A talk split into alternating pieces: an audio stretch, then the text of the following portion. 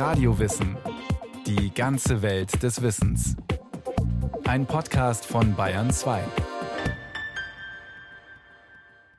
Dreadlocks, Joints, Reggae. Das assoziieren wohl die meisten mit Rastafari. Als Teil einer globalen Popkultur scheint die Rasta-Philosophie ein leicht konsumierbarer Lifestyle zu sein. Dabei ist Rastafari viel mehr. Eine Religion und eine politische Kraft, entstanden in den 1930er Jahren unter den Nachkommen afrikanischer Sklaven in der Karibik. Addis Abeba am 2. November 1930. Der Ras, also Prinz Tafari Makonnen, wird zum Kaiser von Abessinien, dem heutigen Äthiopien und Eritrea, gekrönt. Er nimmt den Herrschernamen Haile Selassie an. Das bedeutet Kraft der Dreieinigkeit. Was der 38-jährige Rastafari damals wohl nicht ahnte, mit seiner Krönung wurde er zur Heilsfigur einer neuen religiösen Bewegung namens Rastafari. Benannt nach ihm, dem äthiopischen Kaiser. Entstanden am anderen Ende der Welt, auf Jamaika. Wie es dazu kam? Das ist Teil einer langen Geschichte. Einer Geschichte der Unterdrückung und Ausbeutung, aber auch des Widerstands der Afroamerikaner in der Karibik. All pirates, yes, they rabbi, sold I to the merchant ships. Die alten Piraten, ja, sie haben mich verschleppt, verkauften mich an die Handelsschiffe, Minuten nachdem sie mich mitgenommen hatten, aus der bodenlosen Tiefe. Meine Hand aber wurde gestärkt durch die Hand des Allmächtigen. Wir erheben uns in dieser Generation, triumphierend. Möchtest du nicht helfen, diese Freiheitslieder zu singen? Denn alles, was ich jemals hatte, sind Erlösungslieder. Erlösungslieder. Redemption Songs. Redemption Songs. Erlösung die suchten die ersten Rastas im Jamaika der 30er Jahre nicht im Jenseits, sondern im Hier und Jetzt. Erlösung, das hieß für sie, sich aus den Zwängen des Kolonialismus zu befreien, und zwar auf spirituellem Weg. Durch die Rückbesinnung auf ihre afrikanische Herkunft mittels Rastafari-Ritualen. Befreit euch von den Fesseln der geistigen Sklaverei, singt Bob Marley, denn nur wir selbst können unseren Gedanken freien Lauf lassen. Die Erfahrung der Sklaverei ist also ein zentraler Bezugspunkt des Rastafari-Glaubens. Die Sklaverei war zwar im Jamaika der 30er Jahre längst abgeschafft, aber ihre Auswirkungen waren immer noch zu spüren. Rassismus war in der jamaikanischen Gesellschaft allgegenwärtig. Zwar hatten über 90 Prozent der Bevölkerung afrikanische Vorfahren, aber englische Normen und Werte waren das Ideal. Eine kleine weiße Elite kontrollierte Politik und Wirtschaft, denn Jamaika stand noch bis 1962 als Kolonie unter britischer Herrschaft. Die jahrhundertelange Ausbeutung der gewaltsam nach Amerika verschleppten Afrikaner durch europäische Kolonialherren wirkte fort, etwa auf den Plantagen der US-amerikanischen Fruit Companies. Über diese multinationalen Unternehmen, die mit tropischen Früchten handelten, gewannen die USA nach dem Ersten Weltkrieg massiv an Einfluss im karibischen Raum, auch politisch.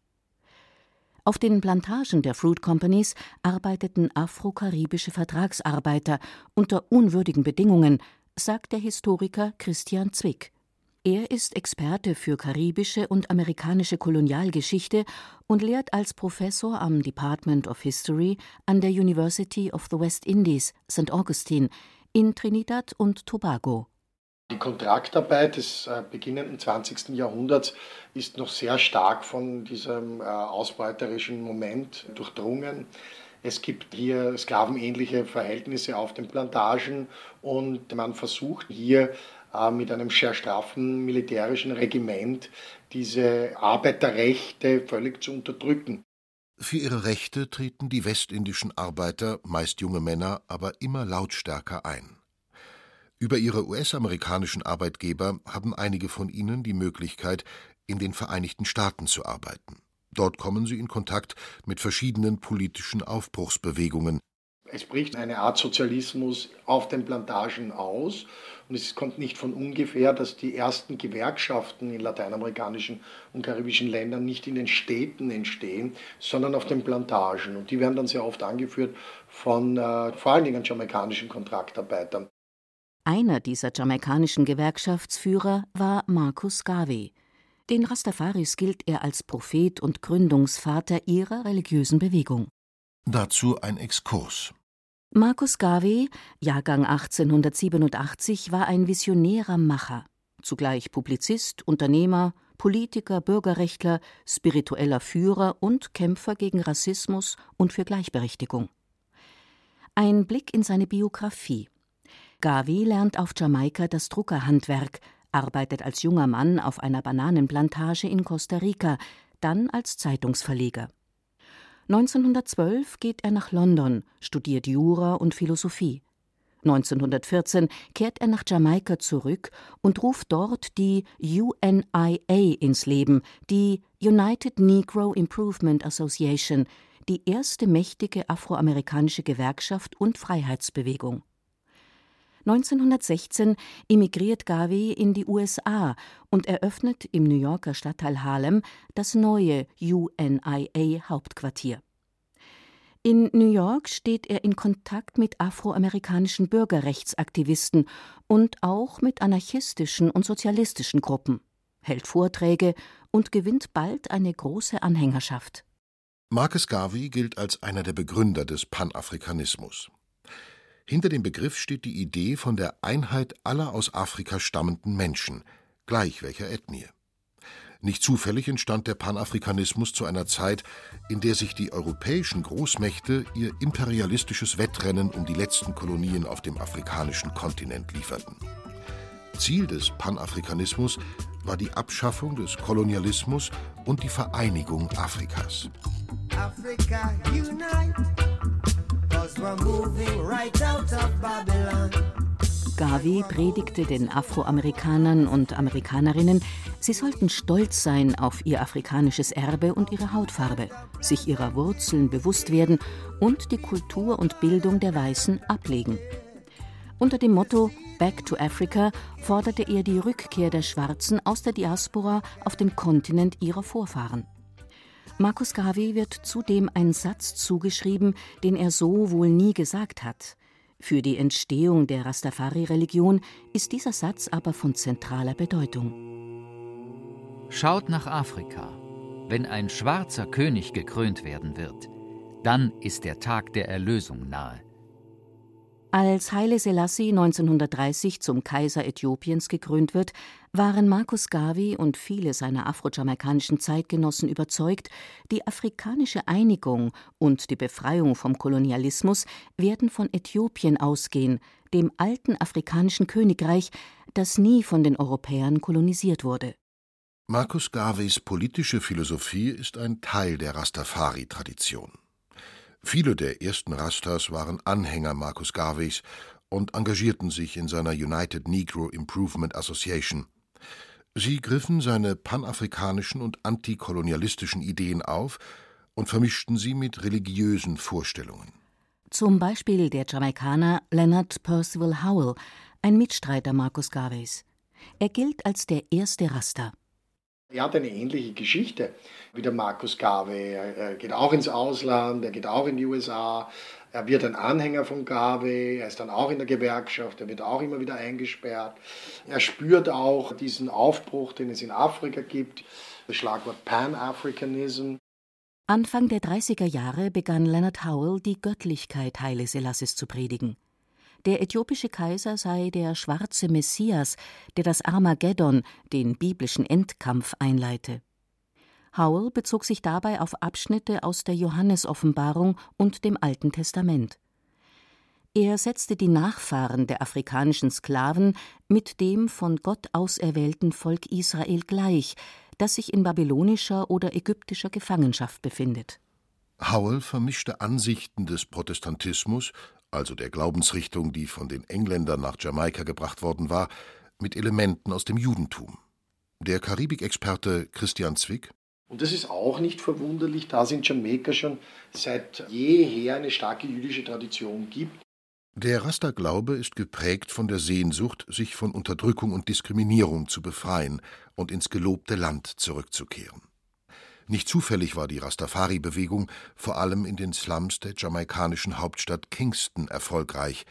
Sie gab den Schwarzen, die dort ohne Hoffnung unter schwierigsten Bedingungen lebten, eine Perspektive. Das ist ein Angebot an die Menschen, einen Weg gemeinsam zu gehen als Community. Und ich glaube, das ist auch ganz wichtig im Rastafari, in dieses Moment der Communities, der Gatherings, also der Zusammenkünfte, des gemeinsamen, der gemeinsamen Ritualik und man fühlt sich dann auch irgendwo aufgehoben und sicher. Und das bietet einfach einem auch Sicherheiten. Auch wirtschaftlicher Natur, wenn es den Leuten schlecht geht, wird gesammelt, er kann mitessen, mittrinken, es wird geteilt. Das alles hat auch einen ökonomischen Anspruch und nicht immer nur einen spirituellen. Jamaika, das ist in den Augen des Rastafaris Babylon, das Land der Sklaverei. Babylon steht für Heimatlosigkeit, Unterdrückung und Leid. Äthiopien dagegen ist Zion, verheißenes Land und spirituelle Heimat. Es steht für die afrikanischen Wurzeln, für ihre ursprüngliche Kultur, Tradition und Geschichte. Äthiopien spielte in der schwarzen Bibelauslegung schon lange vor dem Entstehen des Rastafarianismus eine besondere Rolle. Es ist nämlich eines der wenigen afrikanischen Länder, das überhaupt in der Bibel genannt wird. Ethiopia shall soon stretch out her hands unto God. Äthiopien wird seine Hände ausstrecken zu Gott. So heißt es im Psalm 68. Und die Äthiopier streckten ihre Hände schon sehr früh aus zum Christentum. Ihr Land war für die Nachfahren der afrikanischen Sklaven auf Jamaika das Symbol für ein unabhängiges schwarzes Christentum, das nicht erst von Weißen missioniert werden musste. Auch der äthiopische Kaiser, der schwarze Messias der Rastafaris, Haile Selassie, stammt ihrer Ansicht nach in direkter Linie von Salomo, dem König von Juda, ab, und von einer der bedeutendsten Frauen im Alten Testament, der Königin von Saba. Ihr Reich soll in der Gegend von Aksum in Äthiopien gelegen haben. Dies alles macht deutlich, wie eine Vorstellung entstehen konnte, die Äthiopien als das wahre Zion und die Äthiopier als die Auserwählten Gottes begriff. Der Rastafarianismus, wie er sich seit den 30er Jahren entwickelt hat, ist keine homogene Glaubensrichtung. Es gibt unterschiedliche Strömungen. Trotz der Unterschiede teilen alle Rasterorganisationen zwei wesentliche Glaubensgrundsätze: die Göttlichkeit Haile Selassies und die Hoffnung auf eine Rückkehr in ein gelobtes Land in Afrika. Die Rastafaris beziehen sich in vielem auf das Alte Testament. Alttestamentarisch sind auch ihre Vorstellungen von der Rolle der Frau. Dieser habe sich dem Mann unterzuordnen, so die Auffassung der überwiegend männlichen Rastas, die die Glaubensrichtung in ihren Anfängen prägten. Bei rituellen Handlungen bleiben Frauen im Hintergrund oder sind gar nicht erst beteiligt, weil sie als unrein gelten oder, so die Befürchtung, Männer durch ihre sexuellen Reize ablenken könnten. Restriktiv stehen orthodoxe Rastafaris auch Homosexualität und Geburtenkontrolle gegenüber. Seit den 60er Jahren wird die Rasta-Philosophie von der Reggae-Musik international populär gemacht. Viele jamaikanische Musiker, die den Musikstil in seinen Anfängen prägten, waren Rastas. Der wohl bekannteste Bob Marley. In seinen Songtexten finden sich die zentralen Metaphern des Rastafari-Glaubens.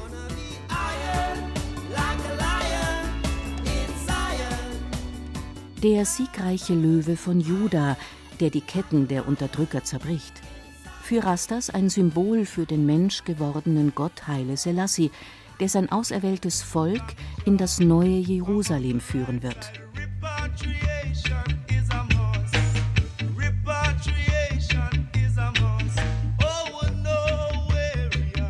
Repatriation, also die Rückkehr der Nachfahren der versklavten Afrikaner und Afrikanerinnen nach Äthiopien, das ist ein Ziel, das für die meisten Rastas von großer Bedeutung ist. Denn nicht Jamaika betrachten sie als ihre Heimat, sondern Äthiopien, das symbolisch für ganz Afrika steht.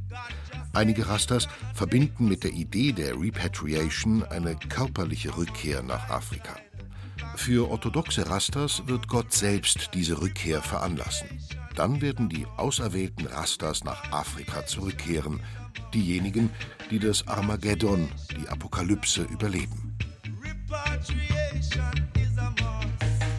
Für die Mehrheit der Rastas bedeutet Repatriation schlicht die Hinwendung zu ihrer afrikanischen Identität, eben durch Rasta-Spiritualität und ihre Rituale.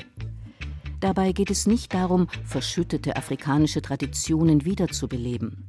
Vielmehr erfinden die Rastas eine neue afrikanische Tradition als Gegenentwurf zur europäischen Lebensweise.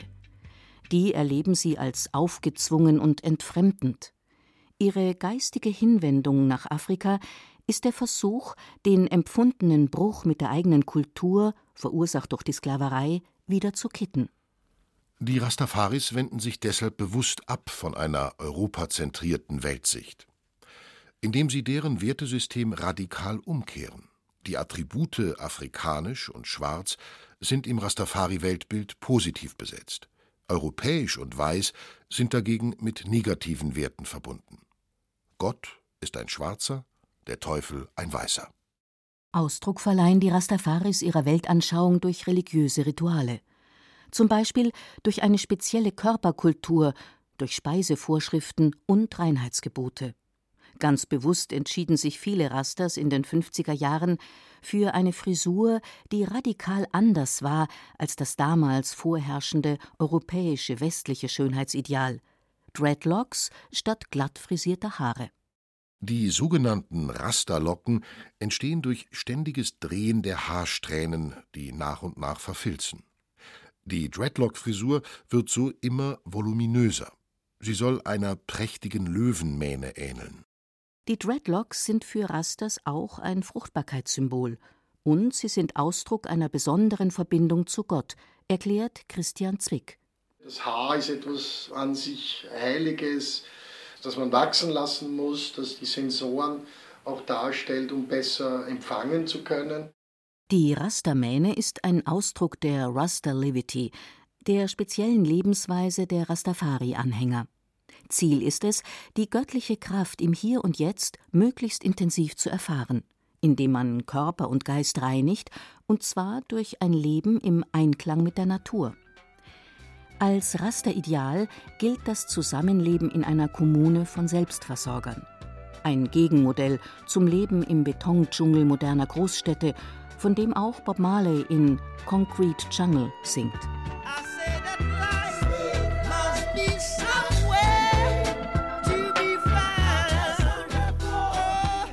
Vielen Reggae-Songs werden Städte als anonym beschrieben, als Orte, die vom weißen Babylon-System verdorben sind. Ein System, das die Natur ausbeutet, verseucht und vernichtet. Viele Rastas ernähren sich vegetarisch, so wie sich laut Bibel auch die ersten Menschen im Paradies ernährten.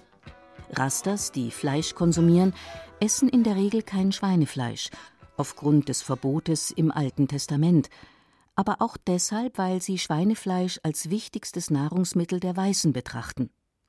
Strikte Rastas trinken weder Alkohol noch Milch oder Kaffee. Auch Tabak, Heroin, Kokain oder chemische Drogen sind für sie tabu. Marihuana betrachten Rastas dagegen nicht als Droge, sondern als Heilpflanze. Ihr Gras, das Herb, ist für sie ein heiliges Kraut. Sie nennen es auch Ganja oder Weed of Wisdom, also Kraut der Weisheit. Mit dem heiligen Kraut glauben Rastas, die in ihnen schlummernden afrikanischen Wurzeln wiederzufinden, erklärt der Historiker Christian Zwick. Es ist sozusagen das Mittel, um zu kommunizieren mit Gott, mit der Weisheit, die einem im Normalzustand nicht zugänglich ist. Und da hebt man sich auf eine andere Dimension durch Hilfe eines Rauschmittels, um hier die Kommunikation herzustellen und einen Idealzustand einer Kommunikation herbeizuführen. Und das muss öfters am Tag passieren, damit man diese Nähe spürt und deswegen ist auch ein permanenter Konsum Normalität. Die Rastafari-Religion ist eine zutiefst friedfertige. Ihre Anhänger sollen jeder Form von Gewalt entsagen. Nicht auf materiellen Besitz kommt es an, sondern auf eine kreative, spirituelle Lebensweise. Die wiederum ist nicht nur auf das Jenseits ausgerichtet. Glück und Erfüllung findet man laut der Rasta-Philosophie im Hier und Jetzt. Das hat mit dem Gottesbild der Rastafaris zu tun, denn sie glauben an einen lebendigen Gott, den sie Cha nennen. Almighty God is a living man, heißt es in dem Bob Marley-Song Get Up, Stand Up. Der allmächtige Gott ist ein lebender Mann.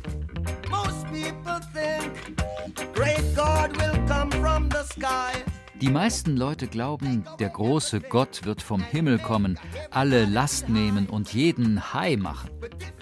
Aber wenn du weißt, was das Leben wert ist, dann suchst du danach auf der Erde.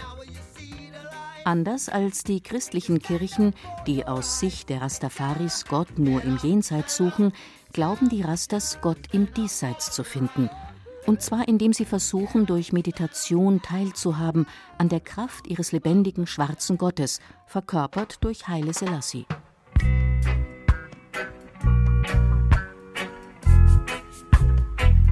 Der Tod des äthiopischen Herrschers 1975, kurz nach seinem politischen Sturz, änderte nichts an seiner Bedeutung für die Rastas. Jah live, singt Bob Marley nur wenige Tage nach Selassies Tod. Der Gott der Rastas lebt weiter. Seine Kraft steckt potenziell in allen Menschen. Aber um sie zu erkennen und zu erleben, glauben Rastafaris, muss man einer von ihnen sein. Nur etwas mehr als ein Prozent der Jamaikaner gehören heute dem Rastafari-Glauben an. Trotzdem ist Rastafari global geworden, mit Anhängern aller Hautfarben. Aus der Rasta-Philosophie schöpfen sie universelle Werte wie Nächstenliebe, Friedfertigkeit und Gleichheit. Rasta-Style und Reggae mögen für viele leicht konsumierbare Exportartikel einer globalen Popkultur sein. Aber der Rastafari-Glaube und die Reggae-Musik als sein Sprachrohr haben mehr bewirkt. Sie haben weltweit ein Bewusstsein geschaffen für die Verbrechen und die Last des Kolonialismus, für die Unterdrückung und den Freiheitskampf der Sklaven. Rastafarien hat sich ganz klar in der Debatte um Kolonialismus stark gegen Kolonialismus, stark gegen Imperialismus, für die Hochhaltung der Erinnerung an Sklaverei und die negativen Aspekte von Sklaverei stark gemacht und hat hier sensibilisiert, dass Imperialismus und Kolonialismus auch noch nicht zu Ende sind, dass es eine psychische Abhängigkeit weiterhin gibt, die durch Sklaverei entstanden ist. Noch immer lebt der Großteil der schwarzen Bevölkerung in Jamaika in ärmlichen Verhältnissen. Viele jamaikanische Rastas, die versucht haben, ein neues Leben in der Heimat ihrer Vorfahren in Afrika zu beginnen, sind enttäuscht in die Karibik zurückgekehrt. Dennoch, die Utopie vom gelobten Land in Afrika, vom Paradies im Hier und Jetzt, sie lebt weiter im Glauben der Rastafaris und in ihrer Musik.